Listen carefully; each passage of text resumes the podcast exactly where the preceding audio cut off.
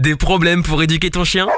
Écoute Toutou pour lui FM, le podcast de référence en éducation positive scientifique, présenté par Irvine, le coach canin. Hey salut, c'est Irvine le coach canin, bienvenue dans ce nouveau podcast du Toutou pour lui FM. On est aujourd'hui le 4 mars 2020, il est actuellement 19h53 précisément, et on a une nouvelle requête de Sandrine. Alors, une requête un peu spéciale de Sandrine, puisque c'est euh, pour le compte d'une personne, et on va aider donc cette personne à résoudre son petit problème qui est assez atypique. On va voir ça très rapidement. Effectivement, là pour le coup, j'ai un peu analysé ce poste avec euh, la team EPS, donc de Toutou pour lui, et on a vu voilà clairement que voilà, si vraiment un, petit problème un peu atypique, vous allez le voir, vous allez le découvrir avec moi. Euh, je vais lire la publication au complet. Donc euh, je vais pas vous faire attendre plus longtemps, on y va tout de suite, c'est parti. Bonsoir, je suis tombé sur ce poste qui m'a interpellé car vraiment pas courant comme souci. Je lui ai conseillé le groupe, j'espère qu'elle viendra avec son petit bouchon. En attendant, voici. Donc là du coup, il y a le poste qui commence, on y va. Help à l'aide. Bonsoir. Nous avons vraiment besoin d'aide. Notre, petit Jack de 1 an mal subit des crises tous les jours. Il se mord le sexe et queen, voire crie en même temps depuis bientôt 3 mois. Alors certes, il y a des jours ou des périodes de 2-3 jours où il ne le fait pas, mais en ce moment c'est bien tous les jours, souvent le soir, après manger, même si cela n'a rien à voir avec le repas je pense. Cela arrive moins souvent mais également dans la journée. Nous sommes complètement déprimés et perdus de le voir souffrir et ne rien pouvoir faire et de se sentir impuissant malgré de très nombreux rendez-vous au vétérinaire ou dermatologue. Les différentes actions effectuées pour contrer ce problème sont sans résultat pour l'instant, mais nous avons fait. Retirer les plaides sur le canapé, laver régulièrement avec de la lessive, arrêter de lui donner du fromage et le reste des yaourts et toutes sortes de cochonneries, retirer les bâtons à mâchouiller changer de croquette, pose d'un implant, castration chimique. Pour le moment, son alimentation est à base de croquettes mélangées avec des pâtes ou du riz et la prochaine étape sera de retirer l'accompagnement des croquettes.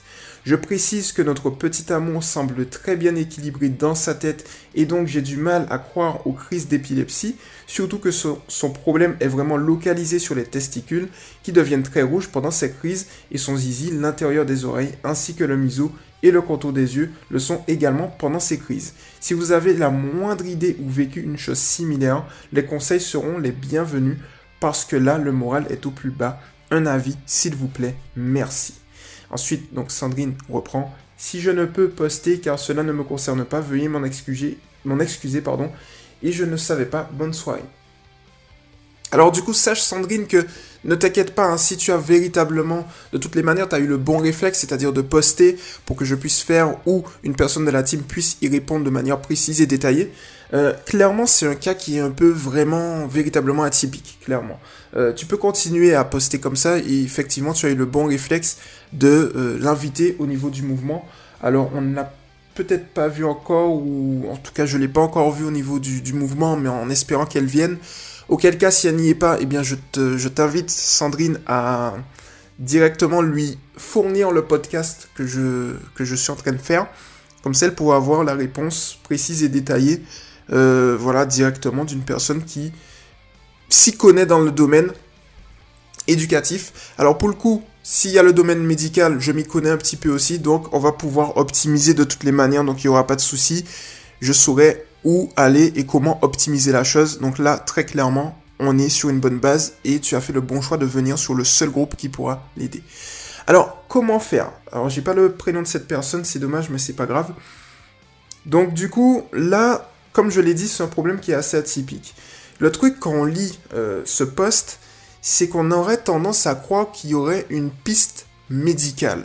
Parce que le truc qui se passe, c'est que c'est localisé effectivement au niveau des testicules. Mais il y a un point important qui, me dit que c'est la réaction de quelque chose. C'est le fait qu'on va avoir l'intérieur des oreilles, le museau et le contour des yeux sont également concernés pendant les crises. Donc du coup, ici, c'est très important pour moi. Pourquoi? Parce que déjà, on a une crise qui est récurrente, qui est localisée à une heure ou tout du moins une tranche horaire précise et qui affecte des zones précises du corps. Donc du coup, ici, c'est comme si on avait la réaction à quelque chose. Alors, lorsque je remonte au niveau du poste, ça fait depuis trois mois, bientôt trois mois. Alors la question qu'il faut se poser, c'est que est-ce qu'il y a eu un changement euh, Eh bien, il y a trois mois, un changement alimentaire, un changement au niveau de l'environnement. Est-ce qu'il y a eu un changement qui a induit justement ce comportement? L'autre point important qu'il faut voir, est-ce que la castration chimique s'est faite il y a trois mois? Est-ce que la castration chimique a induit ce comportement? Est-ce que la castration chimique euh, a généré en fait quelque chose qui a déréglé un peu le métabolisme du chien C'est ça qu'il faut se poser comme question. Parce que là, en fait, c'est pas une castration euh, chirurgicale, c'est une castration chimique. Donc, qui dit castration chimique dit effectivement la pose d'un implant. Est-ce que le chien est allergique à un certain composant? Voilà. Donc, du coup, il faut véritablement se poser l'ensemble de ces questions, voir aussi parce que effectivement cette personne elle a vu un vétérinaire mais est-ce qu'elle a vu plusieurs vétérinaires ou un seul vétérinaire spécifique? Est-ce qu'elle a vu plusieurs dermatologues ou un dermatologue spécifique? Alors du coup, moi, mon expertise se base vraiment sur le système comportemental du chien. Donc on va voir au niveau euh, du système comportemental du chien ce que je préconise. Mais pour l'instant, si je reste au niveau du système médical, en sachant euh, très clairement que je ne suis pas un vétérinaire et je ne suis pas spécialiste dedans, mais de par mes connaissances, comme je l'ai dit tout à l'heure, je peux quand même donner quelques pistes. Alors ici, euh, clairement, si on a une allergie, si on a une réaction, moi je pense plutôt une réaction à quelque chose qui s'est passé en fait. Donc soit c'est au niveau de l'implant, soit pour moi c'est au niveau de l'alimentation. Donc du coup, j'ai vu que... Je vais te tutoyer, même si j'ai pas ton prénom. J'ai vu que tu as retiré énormément de choses, retirer les bâtons à mâchouiller, retirer les plaids, voilà, clairement. Euh, alors, il y a un endroit, j'ai vu au niveau de ton podcast où tu as dit... Euh, c'est souvent le soir après manger. Tu vois, ça pour moi c'est très important. Quand tu dis que, quand tu dis que c'est souvent le soir après manger, même si cela n'a rien à voir avec le repas, je pense, pour moi, il y a quelque chose qui a à voir avec le repas, tu vois. Je t'explique pourquoi. Tu as détecté que c'est le soir. Toujours après manger. Tu as dit que parfois c'est dans la journée. Ça arrive souvent, pardon. Ça arrive souvent. Ça arrive moins souvent, mais également dans la journée. Est-ce que dans la journée, il y a un repas qui est donné? Est-ce que dans la journée, la composition du repas est le même que la composition du soir? Parce que pour moi, très clairement, lorsqu'on a une réaction qui est faite après, pour le coin stimulus, le stimulus, ce serait le repas, qui a induit une réaction, donc pour le coup euh, inflammatoire, de démangeaison en fait. Pour moi, c'est clairement lié au repas. Enfin, pour moi, dans ma logique, hein, clairement. Hein. après, faut, faut écarter aucune hypothèse. Donc, on va voir chaque hypothèse au cas par cas. Mais pour moi, quand même, le repas peut être une des sources qui peut justement induire cette réaction. Alors ici, qu'est-ce que je peux te conseiller pour le repas? C'est-à-dire de détailler, vraiment détailler euh, la composition du repas de ton chien. J'ai pas l'âge de ton chien. Je vais essayer de regarder. Ah oui, un an. De un an. Donc c'est, il a un an. Donc ça fait depuis trois mois. Ça veut dire que 12, 11, 10, 9. Donc à peu près 8-9 mois, il a commencé à avoir ça. Est-ce que tu as changé de croquette lorsqu'il est passé à 8-9 mois Si c'est ça, si c'est le cas, il faut que tu regardes la composition des croquettes. Il faut que tu listes l'ensemble, euh, je dirais, des composants des croquettes. Si on se base sur l'hypothèse selon laquelle c'est vraiment les repas de ton chien qui pose problème, alors dans ce cas-là, il faut que tu listes la composition des croquettes. S'il ne mange que des croquettes, il faut que tu listes la composition des croquettes. Parce qu'en fait, c'est un peu comme les humains. Il peut y avoir un composant spécifique dans les croquettes qui vont justement générer cette démangeaison. Et dans ce cas-là, c'est une piste médicale, clairement. Moi, je t'aurais dit, et on va le voir tout à l'heure, que ça peut être un problème de comportement si c'est une zone spécifique dédiée. Le truc, c'est que en fait, et c'est là où ça m'a mis la puce à l'oreille, c'est que tu me dis en plus que tu as ces testicules qui deviennent rouges, tu as l'intérieur des oreilles, tu as le museau, tu as le contour des yeux. C'est clairement euh, une réaction en fait. Alors, je suis pas sûr que ce soit le bon terme, mais c'est une réaction, tu sais, du style inflammatoire qui, qui, clairement euh, est générée par l'intermédiaire de quelque chose. Il y a un quelque chose, il y a une source, il y a un stimulus qui va générer ça. Ça, j'en suis sûr. Et donc, du coup, il est important de lister, tu vois, les composants. Ça peut être un simple composant, hein. même, je dirais, avec une faible dose qui peut générer ça. Tu vois euh, Surtout en sachant que c'est un petit Jack, donc un Jack Russell que tu as, donc du coup c'est un petit chien. Donc du coup c'est pas forcément un gros chien, donc du coup euh, quand tu lui donnes des croquettes, voilà, tu vas avoir significativement une réaction beaucoup plus euh, forte au final. Donc maintenant, la question qu'on pourrait se poser c'est quel type d'alimentation pourrait être plus approprié pour ton chien? Alors au niveau du mouvement, notamment c'est Rachel, donc c'est Rachel du mouvement qui va pouvoir te dire si tu es à l'intérieur du mouvement, elle va te conseiller le barf ou le raw feeding. En d'autres termes, l'alimentation crue. Si tu optes pour une alimentation crue et que effectivement l'hypothèse dont on discute dans ce podcast que un élément induit, un élément du repas induit des, des réactions, eh bien, si on change radicalement de type d'alimentation et qu'on passe une alimentation euh, beaucoup plus naturelle, qui se rapproche beaucoup plus de, de, l'alimentation du chien, et qu'on évite une alimentation industrielle qui s'éloigne véritablement de la vraie alimentation du chien, on aura tendance à avoir une amélioration. Il est possible, je dis bien, il est possible que les démangeaisons s'arrêtent. C'est-à-dire que là, vraiment, tu vas avoir une différence. Si tu changes et ça va permettre également de confirmer notre hypothèse, puisqu'on est sur une base d'éducation positive scientifique, on cherche les causes, ensuite on émet des hypothèses, et ensuite on trouve des exercices pratiques ou des conseils pratiques. Si tu changes radicalement le type d'alimentation et que tu passes une alimentation crue, clairement, tu pourras voir si oui ou non ce sont les croquettes. Si tu vois qu'il y a une amélioration, c'est les croquettes. C'était l'alimentation. Si tu vois qu'il n'y a pas, euh, je dirais, d'amélioration, à ce moment-là, on va avoir peut-être une autre piste. Je n'écarte pas les autres pistes. Peut-être quelque chose qu'il y a. Alors, pour le coup, tu l'as euh, clairement mis à l'écart, peut-être qu'il y a un composant dans la maison qui peut régler, euh, qui peut induire ce comportement, enfin tout du moins cette, ces démangeaisons. Euh, pour le coup, tu vois, essaye l'alimentation crue. Alors, va voir également un autre vétérinaire, tu vois. Je pense que si tu as vu qu'un seul vétérinaire et qui n'a pas été apte à te dire s'il y a eu, je dirais, euh, si...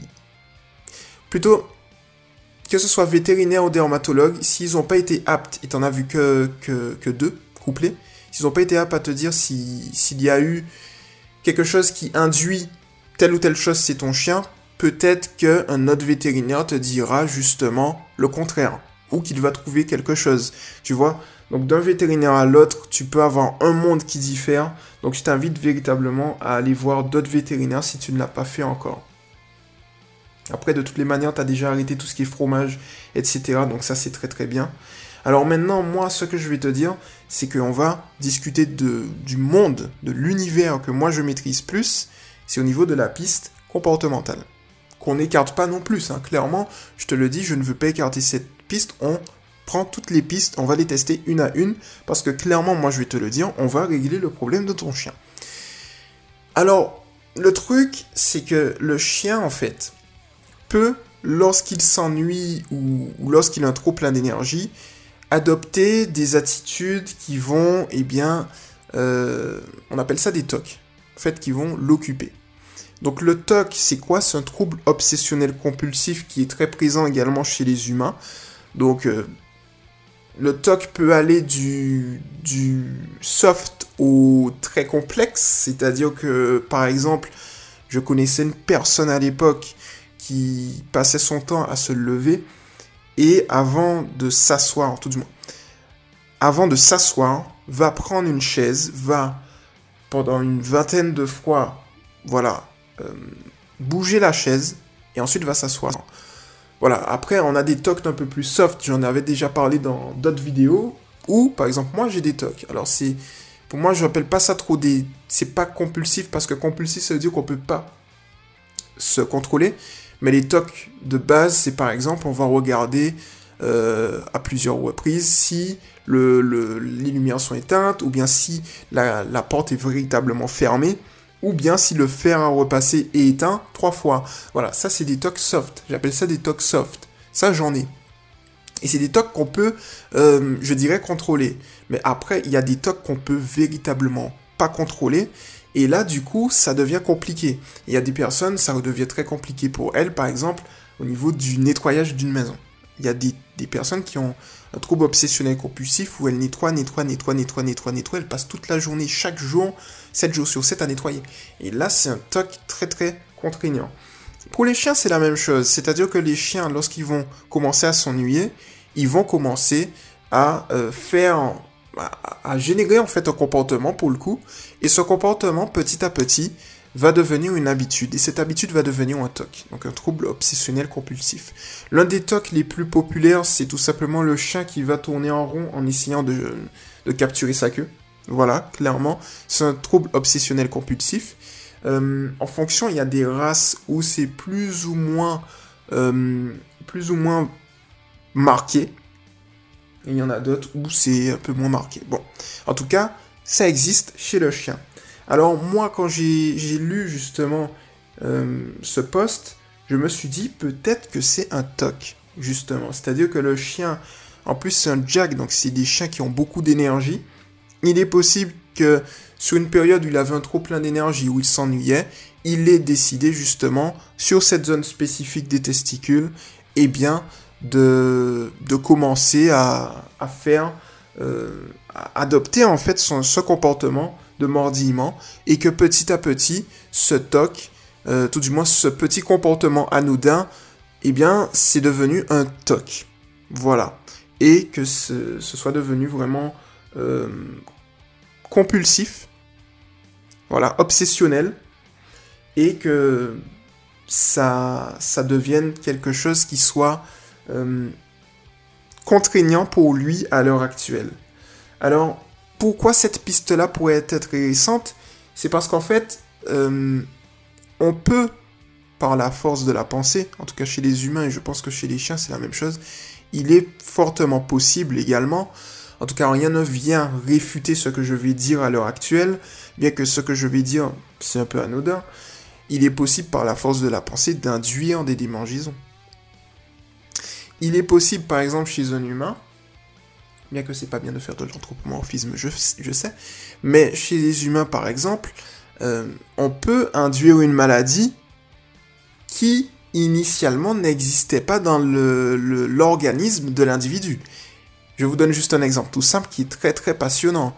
Vous mettez des personnes saines dans une pièce, vous mettez une personne, euh, une personne complice dans une pièce qui va faire semblant d'être malade, qui a la grippe. Je peux vous dire que cette personne qui n'a pas la grippe va commencer à tousser, et ça a été testé. Hein. Ce que je dis a été testé scientifiquement. La personne va commencer à tousser. Toutes les personnes saines, il y aura un certain pourcentage qui vont tomber malades parce qu'elle pense que la personne qui tousse est malade. Donc la maladie se crée initialement dans le mental et ensuite va être créée physiquement, va se matérialiser physiquement. Et ce que je dis, vous pouvez aller le voir sur internet un peu partout. Il y a des, tests, il y a des. Voilà, c'est prouvé scientifiquement. Euh, il y a eu plusieurs tests dans plusieurs pays différents par de grands scientifiques qui ont été faits et qui ont prouvé justement ça, que la maladie peut être créée dans le mental. Euh, notamment, et là, ça devient intéressant ce que je vais dire vis-à-vis du stress. C'est-à-dire que lorsqu'un chien est stressé, donc là je reviens au monde du chien, le chien pour moi également peut créer sa maladie dans le mental. Comment? Par l'intermédiaire du stress. Je ne sais pas hein, comment l'environnement est. Mais si le chien a eu par exemple une mauvaise expérience, si le chien a été stressé, si le chien a un environnement stressant, que ce soit au niveau des promenades ou peut-être même, je ne sais pas, hein, je ne sais pas, il faudra confirmer, mais je ne sais pas, au niveau de l'habitat même, s'il y a un environnement stressant ou un élément stressant, notamment, eh bien pour le coup, après les repas, dans une zone spécifique, Imaginons tu donnes le repas à 20h, de 20h jusqu'à ce qu'il se couche, il y a un élément qui le stresse et que tu n'as pas détecté, il est possible spécifiquement dans ce cas-là, eh bien que ton chien développe un certain type de comportement, c'est-à-dire celui-ci, ou tout du moins une réaction. Mais pour moi, il y a un stimulus initial. Donc du coup, ce TOC, euh, ce trouble obsessionnel compulsif, eh bien, toutes celles et ceux qui, m'écoutent, vous voyez que je les fais évoluer en fait à une réaction à quelque chose. Donc ça revient euh, le lier à la piste médicale. Donc du coup, il y a un comportement lié à une piste médicale. J'ai réussi à faire ce lien-là. Donc vous voyez en fait la puissance de l'éducation positive scientifique dans, dans ce cadre, c'est que en fait, on peut lier la piste médicale à un stimulus comportemental, c'est-à-dire un stress. Donc le chien est stressé vis-à-vis d'une réaction donc il faut véritablement trouver cette réaction. Soit il y a une réaction comportementale, soit il y a une réaction médicale, alimentaire, quelque chose, mais en tout cas je suis sûr de ça. Il y a sur une période spécifique une réaction qui est induite. Ce qui est bien et qu'il faudrait trouver, c'est les jours où il le fait dans la journée et que tu es présente, il faudrait avoir un petit cahier et noter s'il y a, eh bien, une répétition de quelque chose, un dénominateur commun entre la journée et entre la nuit, entre après ses repas et entre la journée. Comme je te le dis, si il le fait en journée après ses repas, c'est qu'il y a quelque chose en commun. Tu vois? Si c'est pas au niveau des repas, c'est qu'il y a quand même quelque chose en commun, il faut le trouver. C'est ça l'objectif en fait. Et il faut à partir de maintenant essayer d'observer le chien, Essayez d'observer à quel moment il le fait. Est-ce qu'on a des traces lorsqu'il le fait au niveau des promenades? Est-ce que c'est au niveau des composants? Est-ce que c'est au niveau de l'environnement? Est-ce que c'est au niveau d'une personne? Est-ce que c'est au niveau d'un autre animal? Est-ce que c'est au niveau de quelque chose? Il faut rien laisser au hasard. Est-ce qu'il y a le changement de quelque chose? Le changement, eh bien je dirais, d'une odeur, d'une senteur, d'une musique, de... Vraiment, ne rien laisser au hasard à ce niveau. C'est en, analysant, en observant qu'on va trouver. Très clairement, je suis sûr de ça. Mais en fait, et là c'est pour te rassurer, il n'y a rien dans le corps d'un animal qui est laissé au hasard. Si l'organisme d'un animal réagit, il réagit toujours à quelque chose. Et s'il réagit à quelque chose, c'est qu'il y a quelque chose. Le but, c'est de trouver ce quelque chose. Comment? De manière méthodique et scientifique. Manière méthodique et scientifique, qu'est-ce que c'est? Lister l'ensemble des événements qui se passent avant, pendant, après. Donc on va lister avant que le chien ait sa démangeaison, en sachant qu'on peut anticiper. C'est-à-dire que si je me trompe pas, tu, l'avais peut-être dit, euh, si je relis le poste. Donc c'est le soir après manger. Imaginons ça à 21h ou 20h pour reprendre notre exemple. Eh bien, avant 20h, pendant 20h durant la crise, après 20h. Tu listes tout. Environnement, température extérieure, composition des croquettes, euh, musique, personne dans la pièce.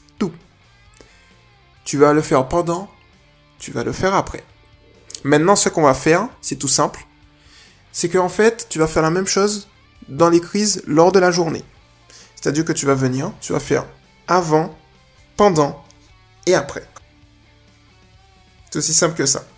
Et lorsque tu vas faire ça petit à petit, tu vas te rendre compte que tu vas certainement trouver ce que moi j'appelle des dénominateurs communs. Et les dénominateurs communs, c'est quoi? C'est tout simple. C'est des choses récurrentes qui viennent et qui vont, je dirais, avoir beaucoup plus de chances de générer la, la réaction qui embête et ton chien et toi. Tout simplement. Et de là, on va pouvoir trouver petit à petit ce qui pose le problème. Alors si tu penses que ce, ne, ce n'est pas des crises d'épilepsie et que c'est juste des démangeaisons à quelque chose, c'est une réaction à quelque chose, allergique ou autre, et eh bien dans ce cas-là, on va trouver. Mais clairement, moi je vais te le dire, euh, l'un comme l'autre, hein, que ce soit au niveau d'un stress ou que ce soit eh bien, au niveau... Euh, alors, si c'est au niveau d'un stress, on peut le régler. Tu détectes le stress, tu retires la source du stress, c'est fini. Si c'est au niveau médical, à ce moment-là, il, faut qu'un vétérinaire, un autre vétérinaire, beaucoup plus peut-être, je ne connais pas ton vétérinaire ou le nombre de vétérinaires que tu as vu. Si tu en as vu qu'un seul, prends-en un autre. Comme ça, on regarde et on voit si oui ou non, effectivement, on a une piste médicale. Mais pour moi, très clairement, de mon humble avis, je pense que c'est plus lié au repas, étant donné que ce que tu as dit, c'est qu'en fait, ça arrive souvent après les repas le soir. Donc du coup, essaye de voir justement, comme je te l'ai dit, avec tout ce qu'on a vu, euh, si ça peut pas être lié, s'il n'y a pas un lien de cause et effet. Et ensuite, on va voir euh, pour optimiser, clairement. Après, je sais pas, tu n'es pas encore dans le mouvement, rejoins le mouvement. Et puis, on va comme ça faire un suivi, on va te suivre au fur et à mesure, revenir vers toi pour régler cette situation. Mais crois-moi, tu n'as pas à, baisser les bras. On va trouver une solution et on va régler cette situation ensemble. Donc voilà pour le coup et pour ce podcast qui était assez particulier et assez intéressant. Donc voilà, très clairement, Sandrine, tu peux aussi nous, tenir au courant à ce niveau euh, vis-à-vis d'elle lorsque tu vas lui donner le podcast. Et ça va nous permettre eh bien, d'avoir un suivi et aussi d'enrichir nos connaissances à tout le monde. Ça peut être intéressant. Donc voilà, ce podcast est maintenant terminé. Donc c'était Irvin le coach canin. J'étais véritablement heureux et bien de faire ce podcast qui était assez, assez, assez intéressant. Et puis on se retrouve très très très rapidement dans un prochain podcast. C'était Irvin le coach canin et on se retrouve très vite. Ciao. Tu viens d'écouter Toutou pour lui FM avec Irvin le coach canin. À très vite pour un prochain podcast.